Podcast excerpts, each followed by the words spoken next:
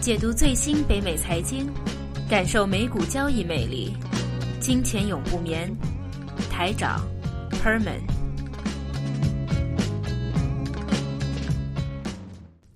欢迎大家收听八月十五号的《金钱永不眠》节目。Herman 你好，你好，台长。OK，还是我们两位为大家讲解一下过去一周在北美方面的一个财经状况，特别是美股。那讲美股之前的话，先说说中国最近有个数据啊，前两天发出来的是第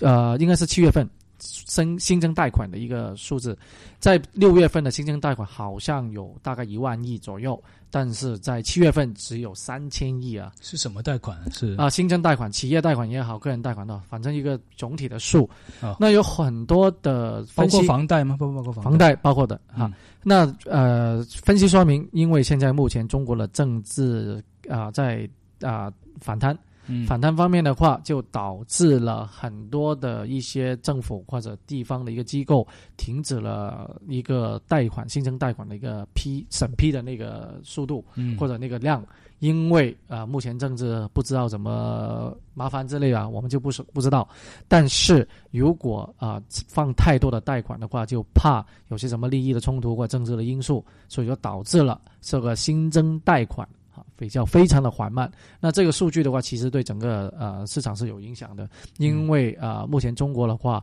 还是那个刺激的话，你说是量内需吧。那个嗯消费其实没有那太大，还是以这个贷款借贷为主要的一个、嗯一个经济的一个呃驱驱驱叫什么？对就 driver 对对驱动力对，如果就是说没有新增贷款，那可能很多那证明新增的 business 那个增长也在放缓了，只能这样说。不过我觉得目前你刚才说是人为的因素导，因为反反腐啊各种局势不明朗、政治不明朗，而导致新增贷款下降。那但是不能说这些公司没有了嘛，他是估计他还是要贷款的嘛。那可能一过这段时间之后，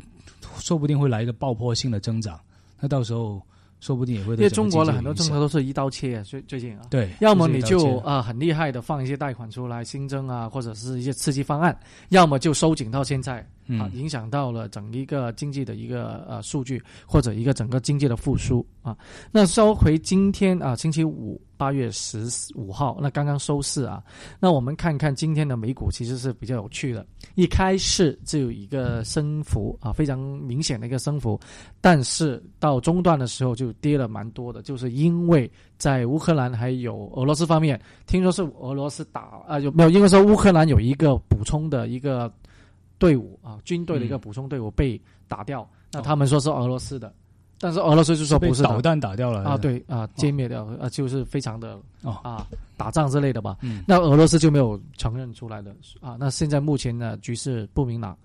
啊，这一个方面当然就像当初后我们的 MH 十三啊 MH 三十七还是 MH 十七啊，那个飞机当时候。M H 十七。对当他打下来的时候，当然也没有人去承认。那啊这一次也一样，军事的一个意外也没有，双方也没有说谁说是啊、就是当地的一个反啊、乌克兰的一个武装势力也好，乌呃俄罗斯政府都好都没有承认这一个责任。那这样子的话，就导致了一个市市场就有个担心，就怕他们这种小范围的一个冲突会不会导致了整个呃局势或者整个战争的引发。这样子的啊、对。受投资者非常的一个担心的。嗯。啊，那我们看波动指数就知道嗯。啊，其实今天的那个股市没有跌的太多，对。收市的时候，但是波动指数就涨起来。对。波动指数一涨起来，代表了很多的市场人士也开始买很多 put，买很多 put 就代表看把这个市场看淡，觉得市场在短期内可能会有比较有幅度的一个调整，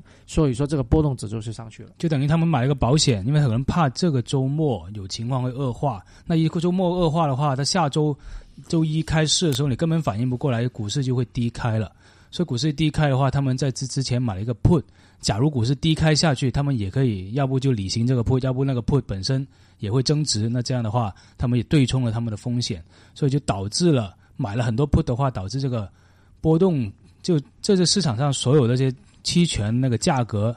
上涨了，那导致等于就是说波动率也上涨了，因为其他东西都不变的话，期权价格上涨，那波动率就会上涨。这是一个，因为波动率是整个期权价格的一个部分嘛，所以这导致了波动率上涨。那说明大家正在买保险，这个周末可能会有人预计会出事。是这个意思。赫本有没有看到这个 C C N B C 有一个文章是写索罗斯的？对，有看啊。那索罗斯的话，大家都知道他是全世界比较呃有名的一个投资者。嗯那他的成名战就是在一九九几年的时候，把英镑啊追击英镑啊一一亿一夜啊就赚了十亿啊嗯这个英镑。九几年的十亿很厉害啊，等于现在一百亿啊。当 时候呃，我不是说不是说历史啊，说到今天呢、那他的那个基金啊叫做 Soros Fund Management，嗯他这一个基金的话，在过去两个月增加了很多的期权。那这个期权是 put，就是看跌的嗯这个期权。那这个期权的话，啊、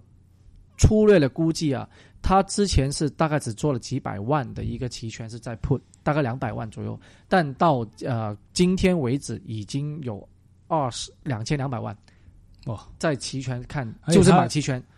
看它跌的而且它不是对冲啊，它就是在看跌啊。好，这个呃投机嗯不是投对冲是投机啊。好，那这样子的看，那当然了，市场肯定有时候就放出这种消息出来说，有些什么名人或者有些什么样的东西会看好这个市场，那会混乱我们投资者的一个一个情绪在这里面。啊、我们还是那一句话吧，应该呃涨的话，真的那个动力没有太多吧。嗯嗯，哎，不过刚才你说回来，刚才波动指数还有就是这些看空市场，另外还有个东西就是黄金，好像最近也有一些这些也是大佬啊，也是一些投资界大佬也开始又入股黄金，好像又抄底黄金了。因为每次打仗大家都知道叫乱世买黄金嘛，一打仗黄金肯定会涨。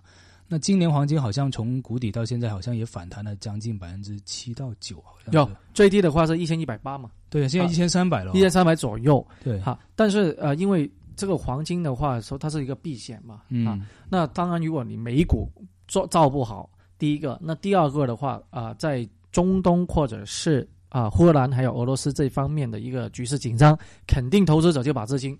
放去比较安全的啊、黄金市场。那当然了，如果黄金市场涨，那相对应的很多的股票也会嗯受惠。就黄金金矿股票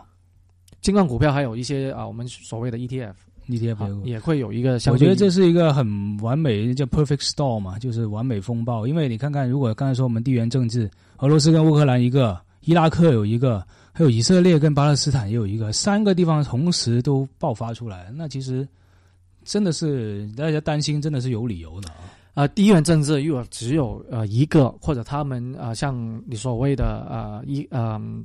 哈马斯还有以色列的那个冲突的话，嗯。其实这么多年了，一直没解决。其实它啊。对市场是没有什么啊，啊没有什么关系关系的。但是，一旦你看像现在目前这一个几个东西，几个小的一个局势加起来，而且他们开始不是那种叫小规小规模的一个冲突，了，他们是大而是有真的大规模的，还加上还有我们的伊波拉病毒，哦。也有在在开始。啊，但是他们公布就受呃，就是因为伊波拉而死去的人数可能可能只有一千人左右，但这个数据是非常不可信的，因为在嗯。非洲的话，他们的政府会隐瞒很多的信息。哇，这很可怕啊，非常其实非常的可怕，所以现在目前在外围的因素，我们所谓的外围就是股票市场或金融以外这种外围因素非常的不稳定的情况下，而且在金融体系也没有好消息出来的前提下，真的这个股票、嗯。你要它再创新高，就算有这个可能，也可能只是爬几点啊几个我觉得再创新高可能性不大，不跌就算好了。那还有耶伦什么时候开会？啊、下周也是下周下周，那它嗯应该其实呃预测就没有什么太多的新的东西出来。啊第一个肯定继续 Q E 三啊，嗯还是减少买债。那会不会透露一些在加息方面的一个信息呢？啊，我们觉得应该机会不大，嗯，但不代表它不会透露一个信息，因为如果再加上这个加息的提早的话，市场肯定会受打击了。打击的话，绝对是有的。对，又加上打仗局势不稳，又伊波拉病毒，然后再加息，我觉得他不会这么蠢吧？呃，很难说，很难说。永远你是猜不到 他们所谓的一个呃策略。嗯那再看看另外一个市场，就是我们说的债券市场啊。那债券市场的话，其实在过去三周的话，有一个比较大的一个跌幅。那它的原因的话啊，其实先先看结果，结果就是如果大家是有投资在北美的一些基金啊，就算你是买一些普通的啊，我们叫 monthly income fund，就是每个月派息的那种基金，嗯里面都有很多一大部分是涉及到债券市场的。那债券市场的过去这几周的话，特别是高利息的那种债券会被抛售。那什么叫高利息呢？就是那种垃圾债券，垃圾债券。嗯，啊，就是怕借不到钱，所以只能要要不就把面额呃面值压得很低，要不就给多点利息，所以你的回报率是特别高那一种。在呃北美很多销售基金，特别在银行里面的。啊，他们会跟客户说啊，其实债券市场是很稳定的。你看看我的图表，他们的图表当然是十年啊、五年这样子拿一个平均值，啊，真的，如果你是有这么长的时间的话，债券市场是非常的稳妥的。嗯，但非常稳妥跟零风险是两码事。啊，那很多的销售基金的会说啊，基本上是没有什么风险的。其实千万不要相信，因为债券也是有风险的。就算美国国债被誉为最安全的投资。也是了，在二零一二年也有被降级的一个可能。那当时候啊，不是可能，已经已经被降被降级，而且也造成了债券的一个呃亏损，很多在投资方面啊。所以债券基金过去这几周的话，那当然为什么会造成这一个呢？就是啊高利息的债券被抛售，资金流重新回到相对安全的一些债券，比如说国债。那从企业高啊比较垃圾。的债券，或者是那种小中小型的公司那种债券就被抛售，然后资金流就回到传统的啊比较安全的那种啊国债，嗯啊，所以说你看到美国国债利息债息现在是二点四四，那从我们一直在说今年的年初的三点一到目前的二点四四，就代表了投资者还是不断的去买这个国债。我看这个加拿大债券十年债券已经好像是啊两点零一了，估计要破二了，可能是真的要啊，这是。加拿大也是一样，同样道理嘛，也是很稳定一个经济体，所以所以说债券市场的话，就过去两周是非常的表现很差的。那这一周的话有所回暖了，那有所回暖的话，有所回升的，应该说价格。那因为它的呃环境大环境其实并没有太差。你看第二季度这么多的公司，大概公布了第二季度的盈利的话，有百分之八十的公司公布都是好的，比预期要好的。嗯，好，第一个，那第二个的商业的气氛也不断的向好。还有很多的呃中小企业也继续的发行新的一个啊债券数量，也不断的发行这个啊债券出来，也被市场所接受。那所以说这一呃两周的今周啊这一周开始，债券市场也有一些的回暖的迹象出来。呃，这个债券啊也是我们投资组合里面比较重要的一个组成部分。嗯。对吧？很大部分，尤其是老龄化社会，像发达国家北美啊，还有欧洲啊、日本啊，老龄化社会的话，买债金做那个资呃那个投资组合的时候，很大部分会放在债券里面的。对，呃，给你一个例子，给大家来分享一下，就是在香港哈，在香港的私人银行体系里面，我们所谓的 private banking，那他们做很多是这一种我们叫放大 leverage 的，嗯，好，leverage 就是杠杆。形式的去做，那这种做法的话，它很多是不投股票，因为股票他觉得风险太大，嗯，那就投在债券，因为一般的债券基金或者一般很多的债券的话，现在目前都有百分之四或者百分之三点多，甚至百分之五的一个回报都有。那香港的那种的话就放大，就把如果你把打个比方，你是属于我私人理财啊，私人银行的一个客户，你有一千万港币在这里，那我把一千万我就可以放大到五倍，嗯，甚至十倍啊。然后去购买这个债券，债券。那债券的话，因为你的回报有百分之四、百分之五嘛，但是你的那个借贷的利息也相对的低，嗯，可能只有百分之一，甚至百分之二。它甚至可能是香港可以从国外借钱嘛？对，是是？因为譬如说你借啊美元，欧洲啊借美元，嗯，就借美元。为什么借美元呢？那美元的利息现在是最低嘛？嗯，那因为我们所谓美元债券是有一个利率的，我们叫 LIBOR。嗯，好，LIBOR，那 LIBOR 啊，这个叫做是在伦敦的一个测试率。那这个 LIBOR 其实就大家记得，就是一个美元的一个在金融市场或者在资本市场上面的一个借贷利率。那这个 LIBOR 的话，可能你现在借一年才一点多哦，哇，这么低，九个月才零点九多。嗯，那为什么你不借贷，然后去赚刚才我所谓的一个利息？我觉得如果更狠的话，如果有一千万的人，甚至这一千万我就用来付利息就好了。哦，那个啊，没有 风险太大了，这个风险太大，这个风险太大，因为你的杠杆还是有一个规范的，不能够无上无上限的去借的。对，但如果你一千万变五千万，甚至变一个亿、十倍的这样子借的话，你已经够大了。那当然了，如果你借五千万，其实它你要有五千万的啊资产嗯，才行的。就是说，起码你在香港或者在海外，嗯，你是有保证金，或者你有房啊有抵押房子嗯啊，在这边才行的啊，不能不是每个人你只有一千万你就去做，他嗯不理你的。好嗯，OK，那所以说给一个呃概念给大家，其实债券是可以这样子放大。你看看，如果你手头一亿啊一千万，你就变成了五千万，就五倍的去去嗯赚你的嗯钱。虽然你不是投资在股票，嗯你债券有百分之二、百分之三，如果你而且还有个好处，对，因为而且我补充一下，刚才说那个呃垃圾债券，为什么说垃圾债券？它只是说听上去难听啊 j o h n bond 听上去难听，它其实也不是垃圾，只不过它回报率相对来说高一点，风险会高一点。但大家别忘了，债券是第一债权人。如果一个股票一个公司如果倒闭的话，它是债权人先清算，他是先变卖资产还了债权人欠的钱，然后再去还股民的钱的，再去还股东的钱的。所以大家无论怎么样，觉得哪怕是很公司风险很大，business 风险很大，那买一个垃圾债券就高风险债券，它其实还是会比股票要稳，就相对来说会有抵押品在里面的。所以的话，大家哪怕是垃圾债券，大家也愿意去买，而且甚至放杠杆去买，就这个原因，就放杠杆会拿的大一点的，就这个原因。对 OK，那我们再看看这个市场方面啊。那市场方面啊、我们就看其实啊、很多的一个迹象出来啊、这个新一轮的短期的调整，比如说像现在啊，能不能够守住？比如说道琼斯指数守在一万六千点，或者、S M P 五百指数守在一千九百点啊，是能不能够守得住呢？啊，就要几个因素啊、我们有一个因素可以看了，一个迹象这样看，一些能源股。或者一些高利息、高红利的股票，在过去两周是被抛售，嗯啊因为在一个投资周期的话，如果从一个啊、金融体系，它刚刚啊、受过金融海啸，好像零八年以后开始复苏，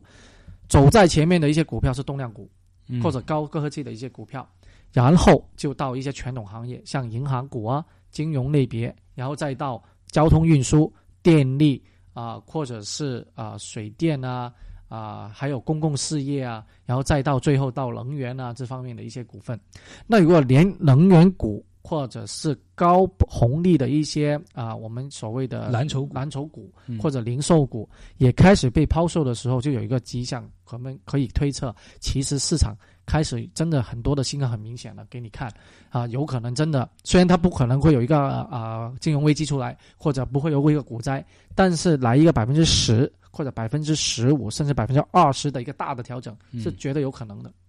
好。哎，意思就是说，现在那个那刚才你说那些前面的动量股票啊，那些风险大一点的高科技股票，它已经其实已经跌了，是吧？他们前一轮啊，五、月份、七月份啊，应该说五月份开始，那些啊高科技啊或者医疗的方面，其实有个大的一个跌幅，嗯。只是在六月份它突然有一个不错的一个回啊回回升，嗯。但是回升的话又继续的往下走了，往下走。已经啊，，因为当时候回升是很多投资者觉得，诶，突然在一一周两周以内跌了这么多，是不是是时候要买进去呢？嗯或者买了很多啊？但是这个当然是很多散户哦，第一个，第二个也有很多这种我们说的高频交易在里面。嗯，做了不多很多的这种哦占了很多的交易量在里面。就是所谓的那个那罗素二千指数，其实真的是比今年最高位的时候跌了很多了。嗯好，所以说我们几个因素啊，首先第一个，刚才我们说传统行业啊，还有一些能源股份已经给抛售，而且债券啊，国期的呃那个美国国债也那个回报率也越来越低，就代表很多人都去买，或者就在追捧，也看看美元啊这个指数啊，美元在对呃欧澳币也好，对欧罗也好。对呃，其他的商品货币都好，都有一个回升，就代表美元资产也开始的税受这个追捧。啊，那这几个因素不难的也看出，真的啊，虽然就算它没有跌幅，你要它它怎么再涨，其实这有点嗯困难。嗯呃，市场永远你是看不住的啊。如果它真的能够站得住在这个支持位，我们不排除啊 S M P 五百指数能够创两千点，然后啊道琼斯指数去到一万七以上，嗯或者一万七千啊一万七千三百、四百、五百嗯都有可能，但是这个都是只是最后作为一个冲刺，冲完以后，今天一七一九五五啊，今天是一千九百五十五点。那然后就回落下来的话，是完全是呃可以的。OK，那如果大家呃有兴趣继续关注我们的话，我们非常的建议大家加入我们的微信订阅号“浩林资本资讯”，因为里面的话，我们已经有我们的技术股票啊，技术型的一个投资组合在里面。我们在以后的节目会跟大家解释这个组合是怎么来的，应该是怎么去看待它，或者它能够给呃不熟悉美股或者刚刚接触美股的一些朋友能够有什么的启发，嗯，好吧？那第二节的话，我们会有讲是特斯拉。嗯还是回到特斯拉这个题目，因为也是我们比较关注的一个重点。而且在节目的话，我们啊、录音是节选了特斯拉在中国的总裁，他接受香港中文电台当时候的一个访问，那看看他是怎么说特斯拉这个公司的。OK，我们第二节回来。好，第二节再见。